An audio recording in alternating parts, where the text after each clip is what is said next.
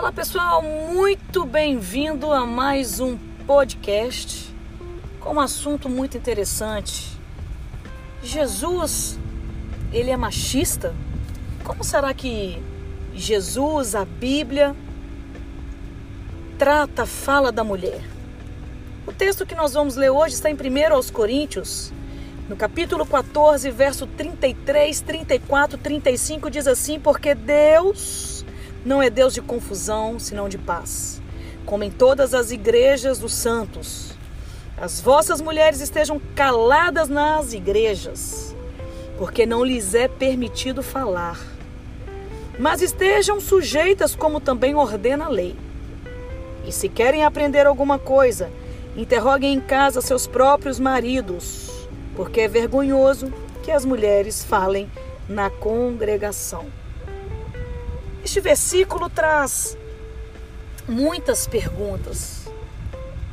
E muitas vezes as mulheres que são pastoras, que têm um ministério, são questionadas com perguntas como: se a mulher não pode falar, por que existe pastora?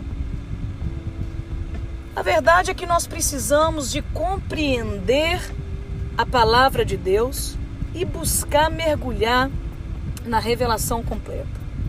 Se Paulo estivesse falando aqui que as mulheres ela têm que ficar caladas, elas não podem abrir a boca.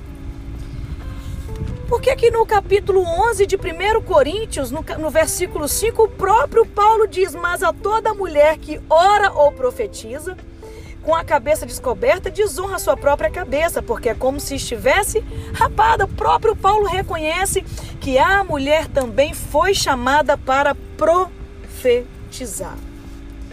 Mas eu quero trazer uma clareza. No versículo 33, Deus não é um Deus de confusão. O Espírito Santo ele nunca contradiz e Deus jamais iria contradizer aquilo que ele falou.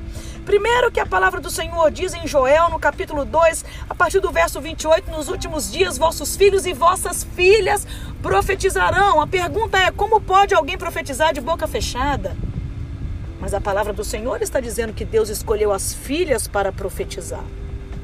E voltando agora para o versículo 34 de 1 Coríntios, capítulo 14, no verso 34, as vossas mulheres estejam caladas, não se refere a mulheres usadas pelo Senhor nos dons.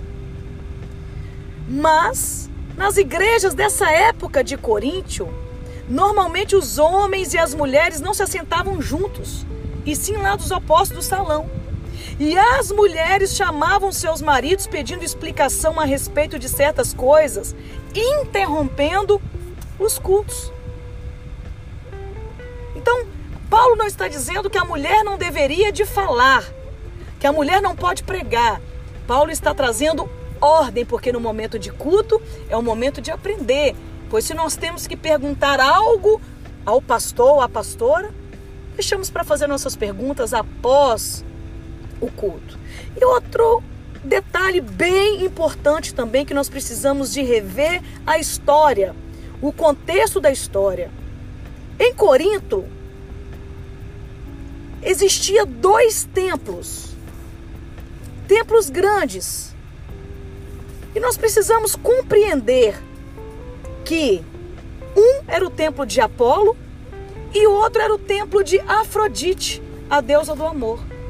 Então, muitas dessas mulheres que eram discípulas de Afrodite, elas estavam se convertendo. Paulo, quando ele disse isso, ele estava também focando nessas mulheres, porque essas mulheres estavam chegando na igreja, mas elas ainda não estavam completamente convertidas nas suas vestes, no seu modo de se comportar. Porque o templo de Afrodite era também Corinto, assim como o templo também de Apolo, que era o deus da música, do canto, da poesia, da beleza masculina. Então muitos destes estavam se convertendo ao evangelho. Então Paulo, ele estava querendo trazer uma ordem ao culto, dizendo que as mulheres não deveriam de falar no momento do culto.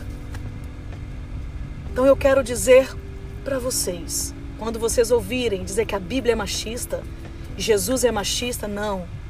Jesus ele empoderou as mulheres. Quando trouxeram para Jesus aquela mulher que dizem que foi pega em adultério, Jesus simplesmente ele abaixou, escrevendo com o dedo.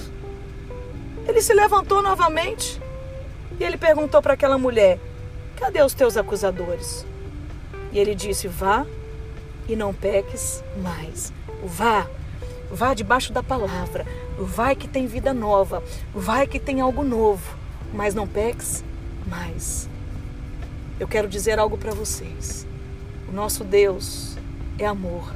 Ele ama as mulheres e ele decidiu usar as mulheres para profetizar nos últimos dias. Você, mulher, seja empoderada pelo Espírito Santo de Deus.